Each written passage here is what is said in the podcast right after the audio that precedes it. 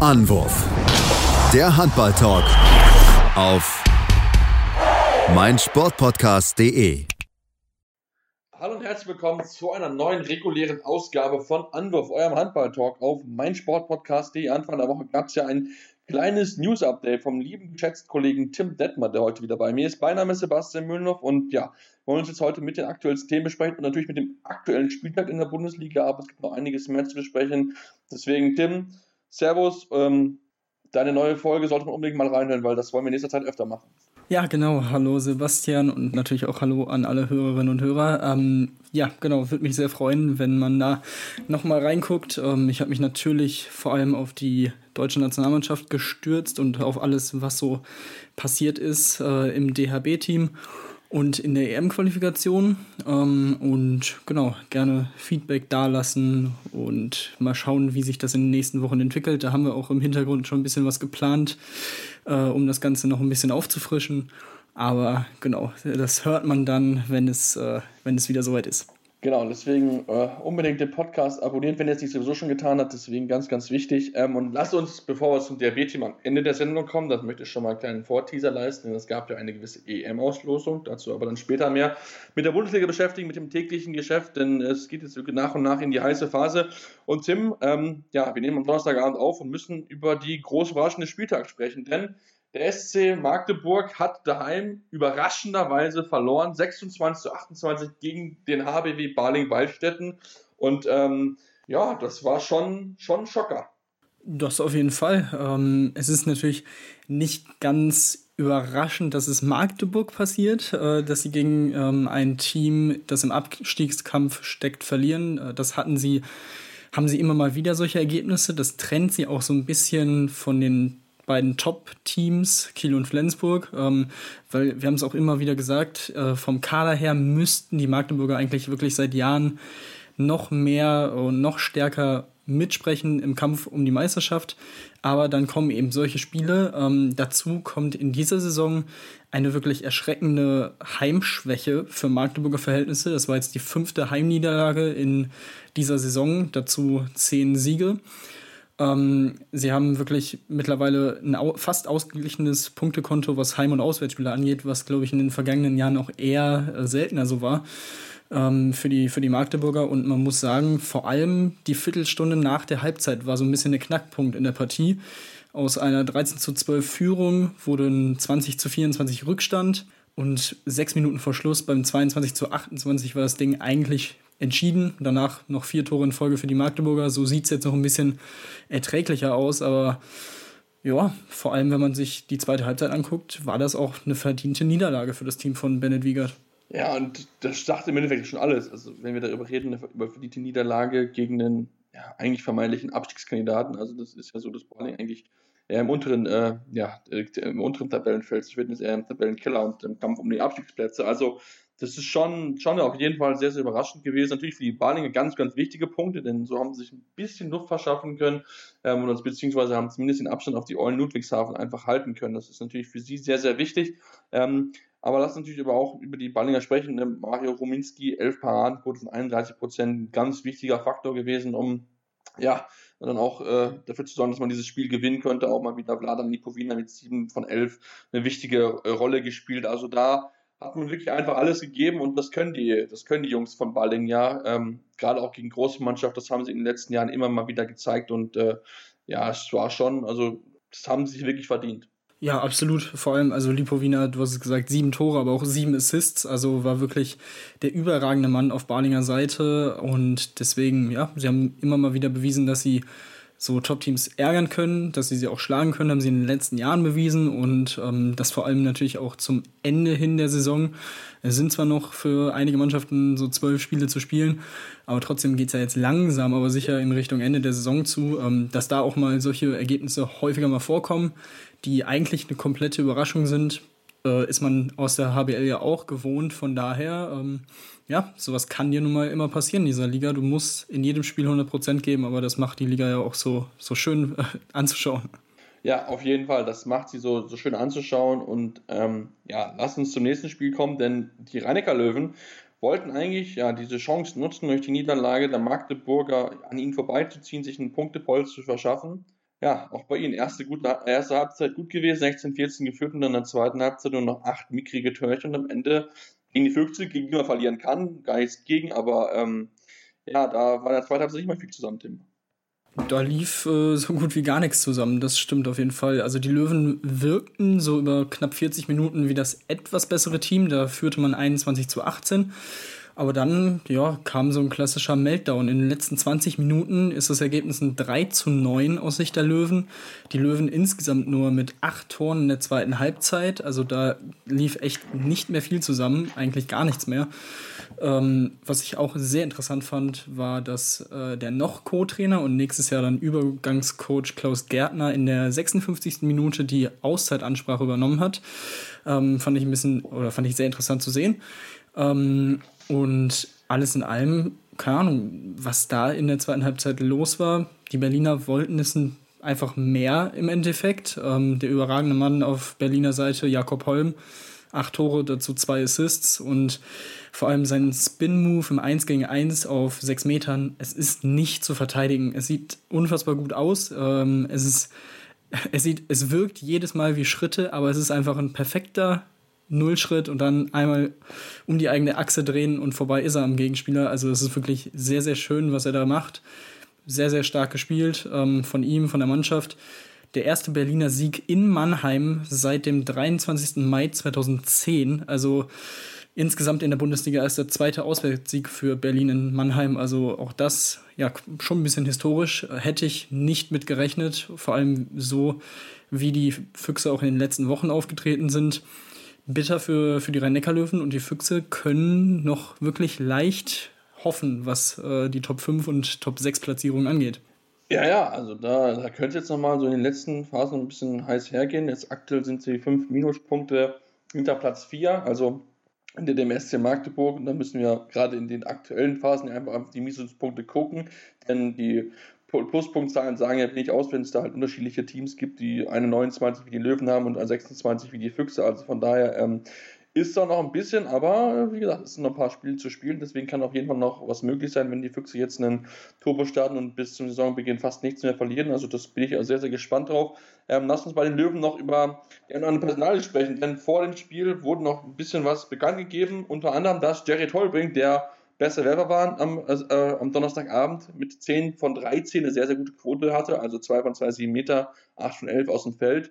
Ähm, gehen wird den Verein, dafür bleiben zwei weitere Spiele in dem Verein noch erhalten. Ganz genau. Jerry Tolbring verlässt den Verein in Richtung Dänemark zu GOG. Auch hier muss man sagen, GOG, nachdem sie ja schon Bergerud verpflichtet haben aus Flensburg, die nächste wirkliche Top-Verpflichtung. Die dänische Liga rüstet weiter auf, auch neben Aalborg. Das ist auch sehr interessant zu beobachten. Und dazu konnte man mit Maid Patreil und Niklas Kirkelöke um ein Jahr verlängern. Und ähm, ja, vor allem, also Patreil vor allem in der Abwehr wirklich äh, ein Krieger, sehr, sehr, sehr, sehr wichtig auch. Ähm, auch gut für die Entlastung in der Offensive hin und wieder mal. Kirkelöke sowieso wirklich ein sehr guter Spieler. Also gute Verlängerung. Ich bin gespannt, was sie auf links außen machen. Hinter Gensheimer dann. Äh, dass Tollbring eigentlich ein sehr, sehr guter Backup ist, hat er heute auch wieder bewiesen mit seinen zehn Toren. Also ja, mal gucken, äh, wie da die Planung jetzt in den nächsten Wochen dann vorangetrieben werden. Ja, hat wahrscheinlich, wir hatten es schon vorher gesagt, wahrscheinlich ein bisschen einfach damit zu tun, dass sie ja einfach ähm, ja, gucken müssen, dass man halt eine Uwe Gensheimer natürlich viel Spielzeit einnimmt, dass sie dann äh, entsprechend äh, mehr Spielzeit haben möchte, kriegt er jetzt wahrscheinlich bei Gok Gutme und du hast gesagt, das ist schon sehr, sehr spannend, da müsste man vielleicht mal jemanden mal zum Podcast einnehmen und mal über diese äh, neue Stärke beziehungsweise dieses neue, ja, wie soll man es beschreiben, äh, Spenden von, also Ausgeben von Geld und Verpflichten von Topspielen, das ist ja jetzt schon wirklich sehr auffällig, dass da jetzt in Dänemark gerade für die kommende Saison doch einige Topspieler hingehen, also da müsste man auf jeden Fall mal mit dem Thema angehen. Ähm, und äh, ja, Tim, lass uns zum, zu den nächsten Spielen übergehen. Lass uns zum um, weiteren, ja, durchaus spannenden Spiel gehen. Leipzig gegen Melsung. Am Ende gewinnt Melsung das Ding 33 zu 29. Ähm, ja, wichtiger Sieg für sie natürlich gerade in der zweiten Halbzeit. 20 Tore, also brutal stark nach der zweiten Halbzeit. In der zweiten Halbzeit so. Ja, absolut. Wirklich ein sehr, sehr wichtiger Sieg auch für den Kopf, für die Melsunger, die ja jetzt die letzten drei Spiele gegen äh, Magdeburg, Flensburg und Kiel wirklich ähm, ja, zunächst mal verloren haben und auch teilweise nicht so große Chancen hatten. Ähm, ich glaube, das war jetzt schon mal enorm wichtig, äh, da gut aus dieser kurzen Länderspielpause rauszukommen. Äh, Kai Hefner 7 aus 8, dazu 5 Assists, wirklich sehr, sehr gute Leistung mal wieder. Ähm, auf Leipziger Seite Philipp Weber mit 7 Toren, der beste Torschütze. Dazu Luka Witzke mit 6 Assists, ähm, auch sehr, sehr gut, was er auf der Mitte gemacht hat. Und für mich so ein bisschen der Faktor in der letzten Viertelstunde, vor allem Nebojsa Simic, ähm, kam für 20 Minuten rein, am Ende mit 6 Paraden, aber 40 Prozent ähm, ist auch ein Faktor gewesen dafür, dass die Melsunger in, von Minute 45 bis 51 einen 4-0-Lauf starten konnten, der das Spiel dann entschieden hat. Also, ähm, ja, Gudmund und Gudmundsson zur richtigen Zeitpunkt den, äh, diesen Faktor Torhüterwechsel oder die Karte Torhüterwechsel ausgespielt und ähm, dementsprechend, wie gesagt, wichtig für Melsungen, für, für die Moral, äh, da nochmal so ein bisschen ja, voranzukommen in der Tabelle, sich zumindest noch mal ein bisschen zu verbessern. Nach Europa wird es äh, nicht mehr gehen. Ich glaube, so viel kann man auf jeden Fall sagen. Dafür müssten sie jetzt auf eine, eine wirklich eine riesige Comeback-Serie starten. Das glaube ich im Moment nicht. Aber ähm, ja, wie gesagt, es ist schon mal, schon mal nicht schlecht für Melsung, das Spiel jetzt gewonnen zu haben.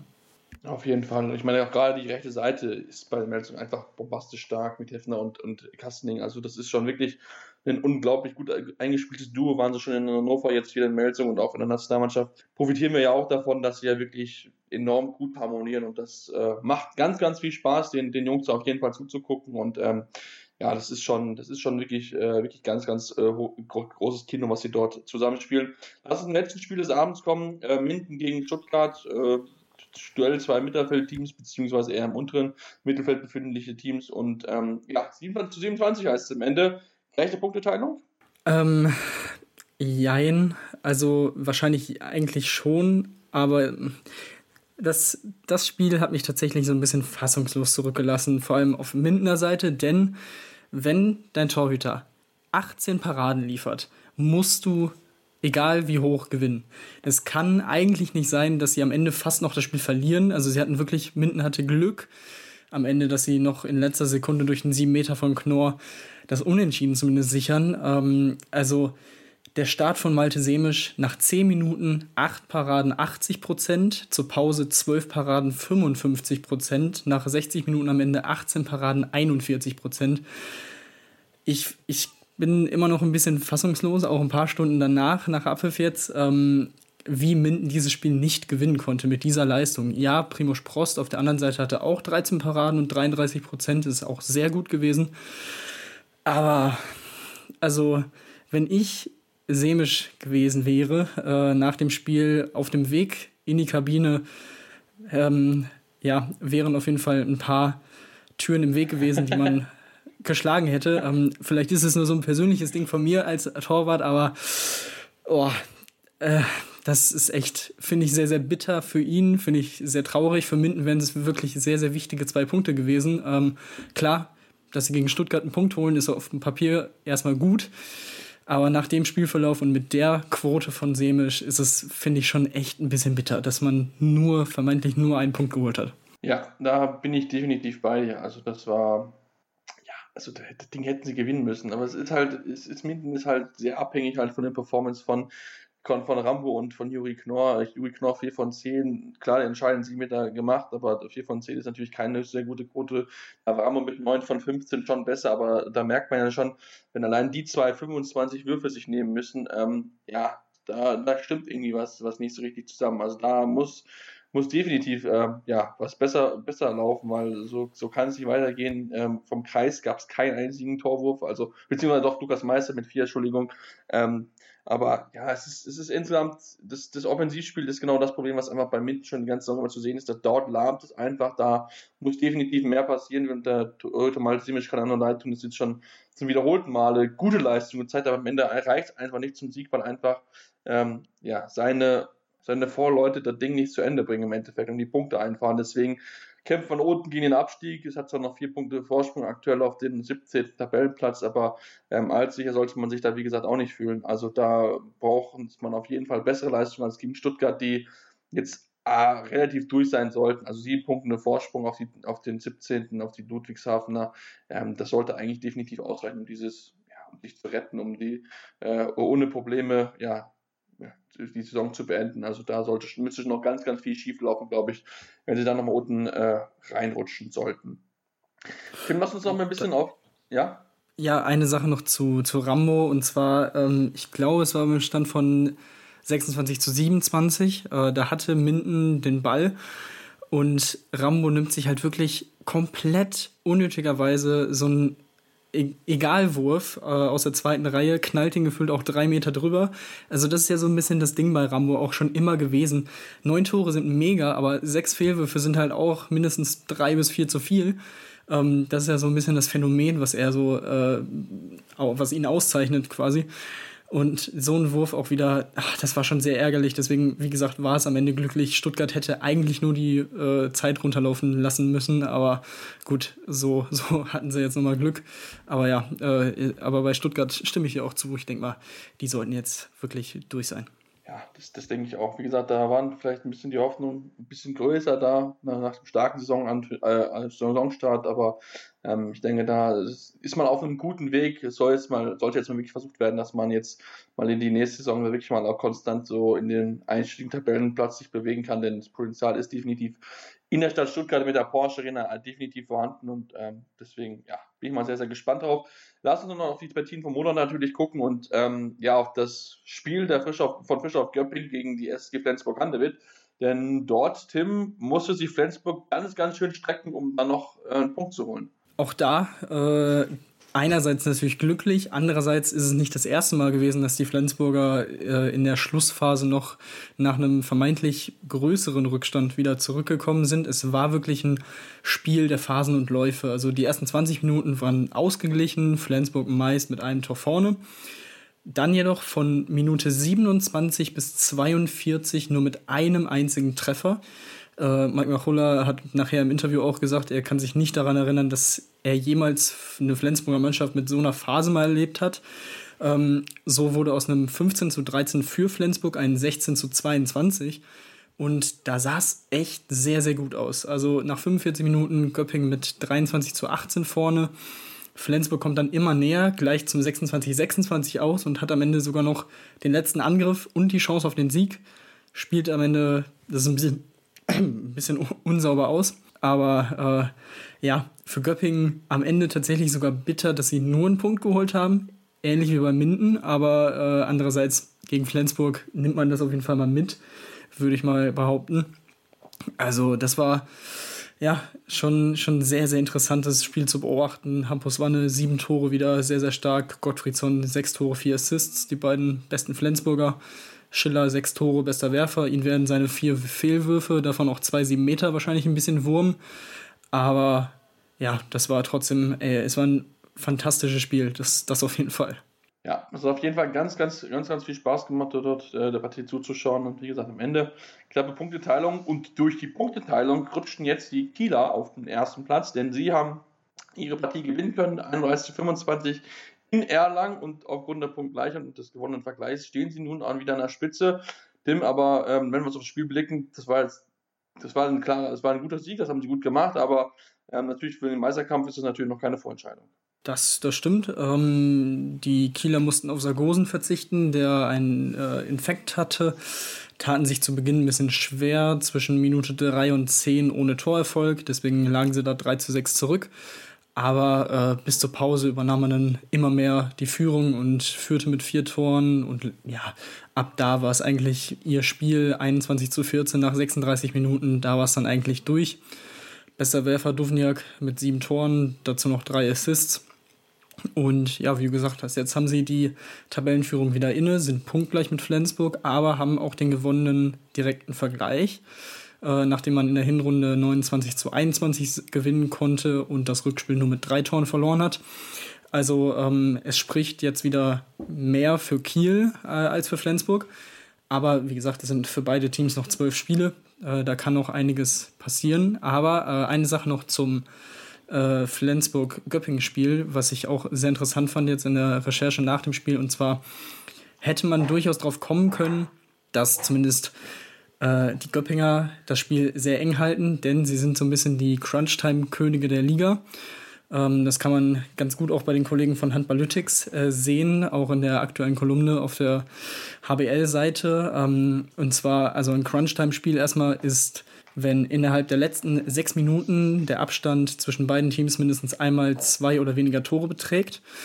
Und äh, frisch auf hatte zum Stand 21. April 15 Crunchtime-Spiele bei 24 Saisonspielen.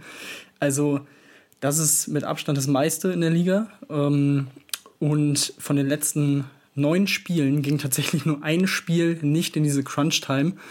Äh, und nur ein Spiel in Stuttgart ging verloren. Also sie sind auch wirklich sehr, sehr nervenstark. Auch die Flensburger sind, die Flensburger sind das beste Crunch-Time-Team der Liga mit 1,8 Punkten pro Crunch-Time-Spiel, also gewinnen fast jedes eigentlich. Knapp dahinter die Göppinger, also auch das sehr interessante Zahlen, wie ich finde. Und ähm, ja, wie gesagt, äh, zu den Kielern wichtig, dass sie das Ding auch so souverän gewinnen, aber die nächsten Wochen sind sehr hart. Die Champions League geht weiter nächste Woche. Ähm, viele englische Wochen. Da kann auch immer wieder ein Ausrutscher passieren.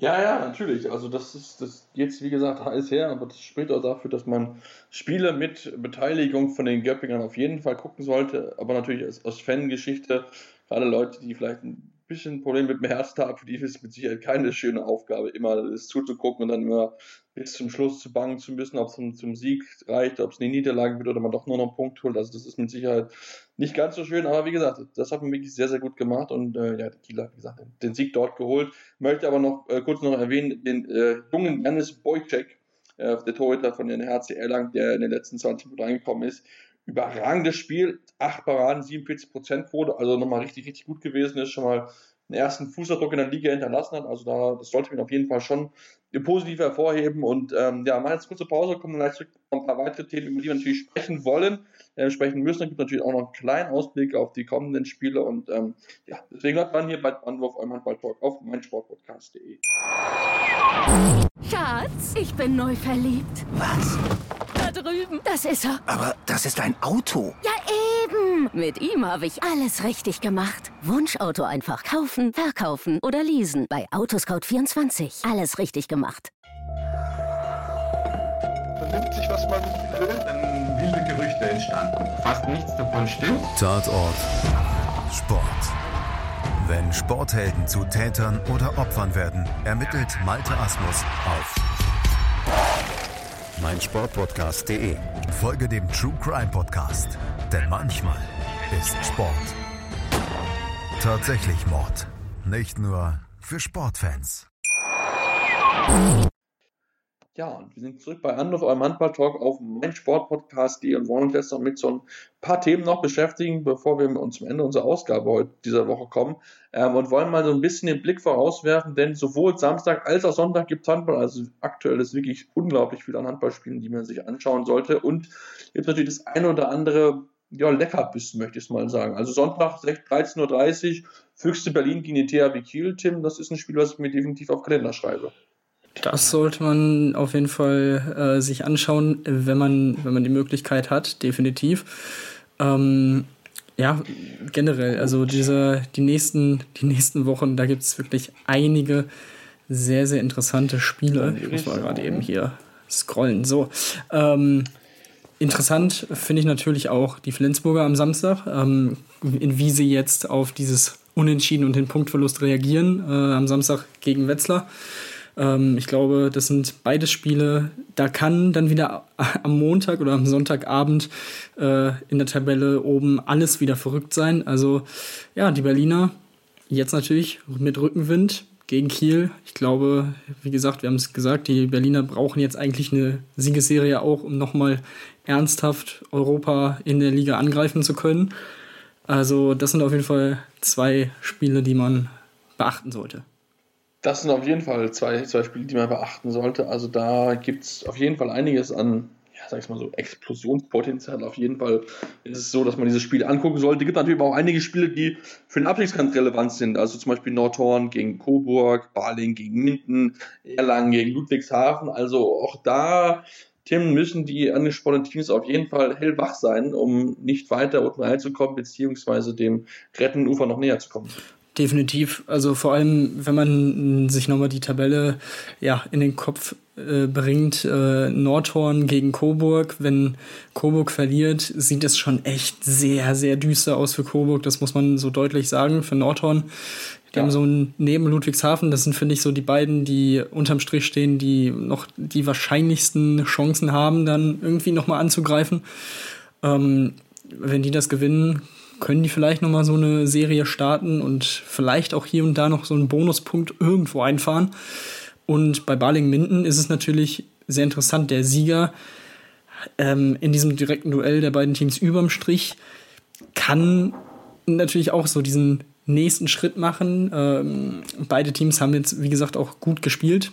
Ähm, Minden wird sicherlich auch mit ein bisschen Wut im Bauch wegen diesen letzten Minuten gegen Stuttgart dort anreisen. Also das ist wirklich ein sehr, sehr schöner und interessanter Spieltag. Also da kann sich auch unten wieder einiges verschieben und vielleicht ja erste kleine Vorentscheidungen auch getroffen werden, auch wenn natürlich dann immer noch so viel zu spielen ist. Aber ja, vor allem, wie gesagt, bei Coburg glaube ich dann nicht mehr, dass sie da wirklich noch ein Wörtchen mitreden können.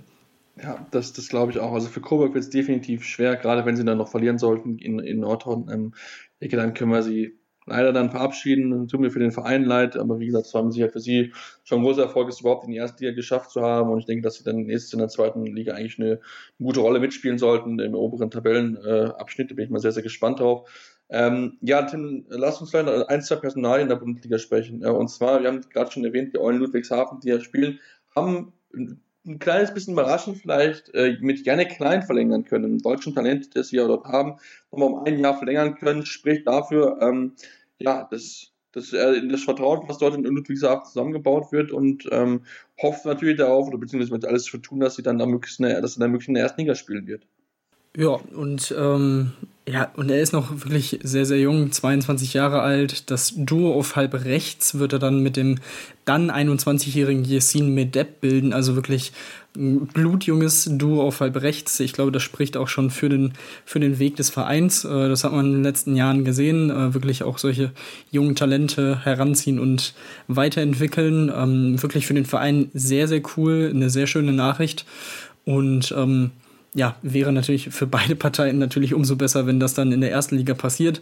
Sie haben noch einen Weg vor sich, aber wenn man es einem Team zutrauen muss, dann sind es natürlich die Eulen Ludwigshafen. Das haben die letzten Jahre haben sie die letzten Jahre bewiesen und haben die letzten Jahre gezeigt, ähm, dass man immer mit ihnen rechnen muss, egal wie lange sie unterm Strich stehen. Also die würde ich, wie gesagt, noch nicht abschreiben. Und äh, Janik Klein kann dann natürlich auch in den nächsten Wochen nochmal seinen Beitrag zu beitragen.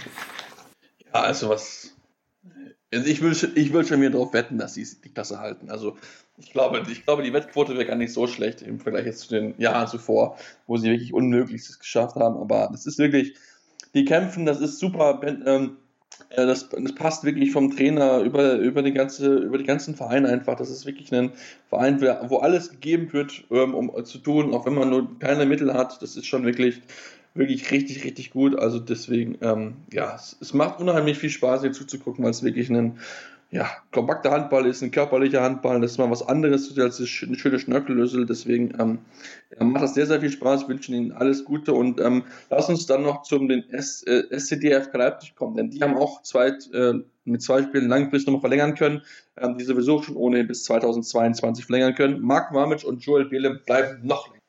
Genau, Marko Mamic, der Rückraumshooter, bleibt bis 2025. Torwart Joel Bierlim verlängert bis 2024. Auch das sehr, sehr gute Nachrichten für alle Leipzig-Fans, dass sie wirklich diese beiden wichtigen Spieler halten können. Bierlehm hat sich in den letzten Jahren wirklich sehr, sehr gut entwickelt. Ähm, hätten wir nicht so eine Qual der Wahl im Tor und so eine große Auswahl, müsst, hätte er eigentlich schon lange auch mal eingeladen werden müssen. Ähm, aber genau, wenn, es ist, zeigt schon, dass er da noch nicht in dem Kreis war und dabei war, wie gut eben auch die Torhüter in diesem Land sind. Er gehört da auf jeden Fall dazu in diesen erweiterten Kreis. Wirklich ein sehr, sehr guter Bundesliga-Torwart. Marko Mamic, wie gesagt, kroatischer Nationalspieler, hat sich, finde ich, auch sehr, sehr gut entwickelt, immer mehr weiterentwickelt und ist auch sehr wichtig für die Mannschaft und dementsprechend, da kann man äh, nur gratulieren, dass sie die beiden so langfristig halten können. Ja, spielt auch natürlich dort einen eingeschlagenen Weg. Da macht der Carsten Günther ja relativ viel. Äh, bin mal gespannt, inwieweit sie dann wirklich da mal weiter oben angreifen können. Das ist ja das Ziel, vielleicht für ganz, ganz oben jetzt schwierig, aber so mit Magdeburg so kämpfen, um dann vielleicht noch mal europäisch zu spielen, das ist mit Sicherheit so, so ihr Ziel, was sie mittel- bis langfristig auf jeden Fall haben. Äh, und lass uns dann vom deutschen Handball ein bisschen weggehen und uns mit als internationale Ebene begeben, denn ähm, auch neben den, der dänischen Liga gibt es auch in anderen Ligen natürlich personelle Veränderungen und unter anderem in Pix denn dort geht Legende Jonas Kehlmann erstmal weg und es gibt komplett neue Linksaußen für den ungarischen Verein. Ja, und ich finde ein wirklich sehr, sehr interessantes Duo auf Linksaußen. Ähm, Alexander Blons, norwegischer, junger norwegischer Nationalspieler, kommt im Sommer von Elverum aus Norwegen zum ungarischen Spitzenclub. Ähm, dort ersetzt der 21-Jährige den eben angesprochenen Jonas Kellmann, der, ich glaube, mittlerweile 38 Jahre alt ist, aber wirklich gefühlt immer noch so fit aussieht, so als dass er irgendwie noch drei, vier, fünf Jahre spielen könnte. Ich bin gespannt, wohin es ihn verschlägt, äh, ob er noch weitermacht. Ähm, und dazu, das wurde schon vor ein paar äh, Monaten bekannt gegeben, kommt der Österreicher Sebastian Frimmel von den Kadetten Schaffhausen aus der Schweiz. Und ähm, auch er finde ich ein sehr, sehr interessanter Spieler. Ähm, macht mir viel Spaß, ihm zuzusehen. Äh, auch schon bei den Nationalspielen der Österreicher gegen Deutschland äh, in der EM-Qualifikation, aber auch bei der Weltmeisterschaft im Januar. Also ja, das sind zwei wirklich gute Linksaußen und Shaggett ähm, macht auch wieder eine sehr, sehr gute Arbeit. Also das ist schon mittlerweile endlich wieder ein Zweikampf äh, um die Spitze in Ungarn zwischen Veszprem und Szeged. Also klar, Veszprem auch aufgrund der, ich glaube, schon nochmal deutlich besseren finanziellen äh, Möglichkeiten, haben vor allem in der Breite natürlich einen wirklich überragenden Kader. Aber Szeged macht da äh, wirklich eine, eine gute Leistung. Und das, das sieht man jetzt auch mit diesen beiden Linksaußen. Mhm. Gerade daheim ist Sedic eine unglaubliche Martin, hat der schon einige internationale Top-Teams zum Fallen gebracht. Also das ist schon wirklich, wirklich richtig, richtig gut, was dort, ähm, ja, dort zusammen ist in Ungarn. Tim, lass uns vom Vereinshandball so ein bisschen weggehen und ähm, ja, mit dem Thema beschäftigen, was jetzt noch abschließend kommen ist. Und zwar wurden die Gruppen für die EM äh, 2022 ist ausgelöst. Die deutsche Gruppe, Gruppe D mit Österreich, Belarus und Polen, eine machbare Gruppe für die deutsche Mannschaft.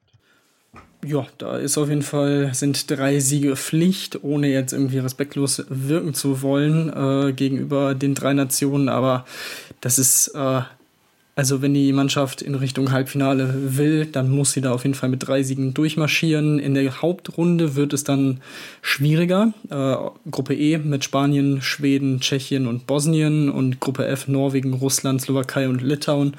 Wie gesagt, vor allem Spanien, Schweden und Norwegen äh, sind da zu beachten. Ähm, die ersten beiden aus den Vorrundengruppen qualifizieren sich jeweils für, für die Hauptrunde und dann die ersten beiden aus der Hauptrunde kommen dann ins Halbfinale. Also das ist, dann kommen, wie gesagt, die Brocken, aber wie gesagt, Schweden und Spanien spielen schon mal gegeneinander, nehmen sich da schon mal ein paar Punkte weg. Das ist natürlich schon mal nicht schlecht. Aber äh, wie gesagt, die Vorrunde sollte man auf jeden Fall mit 6 zu 0 Punkten überstehen. Das äh, sollte der Anspruch sein, auf jeden Fall.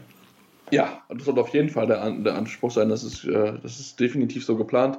Ähm, also ich meine, man kann diese drei Spiele ja ein bisschen nutzen, um sich einzuspielen. Ähm, gerade die Polen hat man in letzter Zeit auch schon öfter gehabt und auch die Österreicher. Ähm, und ähm, das ist, sollte schon auf jeden Fall machbar sein. Da bin ich sehr, sehr, sehr, sehr drauf gespannt, wie sie sich dann äh, dort zeigen werden. Jetzt die Qualifikationsspiele, Tim, ich glaube, da hüllen den Mantel, man, den Mantel des Schweigens drüber, denn wirklich gut war das gerade gegen Bosnien jetzt nicht. Da hat man, glaube ich, so ein bisschen so auf Sparschlamme gespielt. Ähm, gegen Estland war das dann schon deutlicher, aber ähm, so richtig überzeugend fand ich das jetzt, fand ich das jetzt nicht, aber wie gesagt, ähm, man war schon qualifiziert, wollte ein bisschen was ausprobieren ähm, und deswegen würde ich es mal abhaken als ja, Sieg ist Sieg. ja, es waren am Ende eben diese Pflichtsiege mit äh, auch Möglichkeiten zum Testen. Von daher, ja, Ich denke, es war, es war am Ende okay für das, was es, für, für das, was sie waren. Man muss auch im Hinterkopf behalten, natürlich. Es ist ein hartes Programm, was die, die Spieler da immer auch im Moment auch äh, abliefern und ableisten müssen.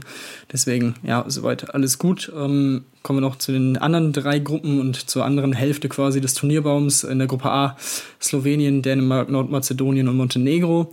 Und die Gruppen B und C finde ich wirklich höchst interessant. Gruppe B Portugal, Ungarn, Island und die Niederlande. Ähm, wie gesagt, vor allem Portugal, Ungarn und Island sehe ich da fast auf einem Level. Wer da irgendwie gegen die Niederlande vielleicht strauchelt, der, das könnte echt sehr, sehr kostbar werden. Und äh, Gruppe C, Kroatien, Serbien, Frankreich, Ukraine, ähnliche Situation. Ähm, also das ist, das sehe ich sehr, sehr eng. Vor allem die Serben, die in der EM-Qualifikation ja schon auf Frankreich getroffen sind und die Gruppe gewonnen haben, die EM-Quali-Gruppe. Ähm, ja, das äh, könnte sehr, sehr spicy werden. Oh ja, das, das könnte es auf jeden Fall. Also da, da ist wirklich, also das ist wirklich, gerade die Gruppe B finde ich enorm ausgeglichen und so. Und auch die Franzosen, du hast angesprochen, die sind aktuell nicht mehr in dieser, dieser Hochform, die die mal vor Jahren hatten, wo sie gefühlt unschlagbar gewesen sind. Das haben sie einfach nicht mehr. Das ist natürlich auch gut, damit auch andere Nationen natürlich dann nach vorne kommen können. Trotzdem darf man sich auch gerade bei großen Turnieren nie wirklich abschreiben, denn dann sind sie dann meistens dann, dann, dann da und haben natürlich noch enorm viel Erfahrung im Kader. Deswegen, äh, ja, die obere Hälfte ist mit Sicherheit ein bisschen interessanter. Also da sind sicher so einige wirklich spannende Spiele, wo man auch sagen muss, auch Gruppe A und hinter Dänemark, wer macht Slowenien, Montenegro, Mazedonien, das ist schon, schon viel, viel Potenzial auf jeden Fall vorhanden. Das macht schon ganz, ganz viel Lust dann auf die EM 2022. Vorher natürlich gibt es noch einiges an anderes. Nächste Woche beginnen auch die Viertelfinalpartien im Champions League Champions League, da muss man natürlich auch noch definitiv einschalten ähm, und dann natürlich noch Olympia im Sommer. Also da gibt es noch so viel Handball in den kommenden Wochen, dass ihr uns unbedingt weiterhin folgen solltet, um auf dem Laufenden zu bleiben. Ähm, wie gesagt, das News-Magazin wird es wahrscheinlich dann Anfang nächster Woche wiedergeben mit den wichtigsten News vom Wochenende ähm, und dann unsere reguläre Sendung natürlich im Laufe der Woche, ähm, wobei man da noch gucken muss, äh, aufgrund von beruflichen Dingen könnte es ein bisschen schwierig werden, aber das kriegen wir alles irgendwie definitiv hin, damit ihr die volle Ladung Anwurf bekommt. Ähm, wie gesagt, uns auch gerne mal Rezensionen lassen bei iTunes. Dann liebst natürlich fünf Sterne, aber gerne konstruktive Kritik. Was können wir besser machen? Woran können wir arbeiten? Und ähm, da bleibt uns nichts zu anderes zu sagen, als bis zum nächsten Mal hier bei Anwurf am Handballblog auf meinsportpodcast.de. Anwurf. Der Handball-Talk auf meinsportpodcast.de. Schatz, ich bin neu verliebt. Was? Drüben. Das ist er. Aber das ist ein Auto. Ja, eben. Mit ihm habe ich alles richtig gemacht. Wunschauto einfach kaufen, verkaufen oder leasen. Bei Autoscout24. Alles richtig gemacht. Wie baut man eine harmonische Beziehung zu seinem Hund auf? Puh, gar nicht so leicht. Und deshalb frage ich nach, wie es anderen Hundeeltern gelingt, beziehungsweise wie die daran arbeiten. Bei Iswas Dog reden wir dann drüber. Alle 14 Tage neu mit mir, Malte Asmus und unserer Expertin für eine harmonische Mensch-Hund-Beziehung, Melanie Lippisch. Iswas Dog mit Malte Asmus. Überall, wo es Podcasts gibt.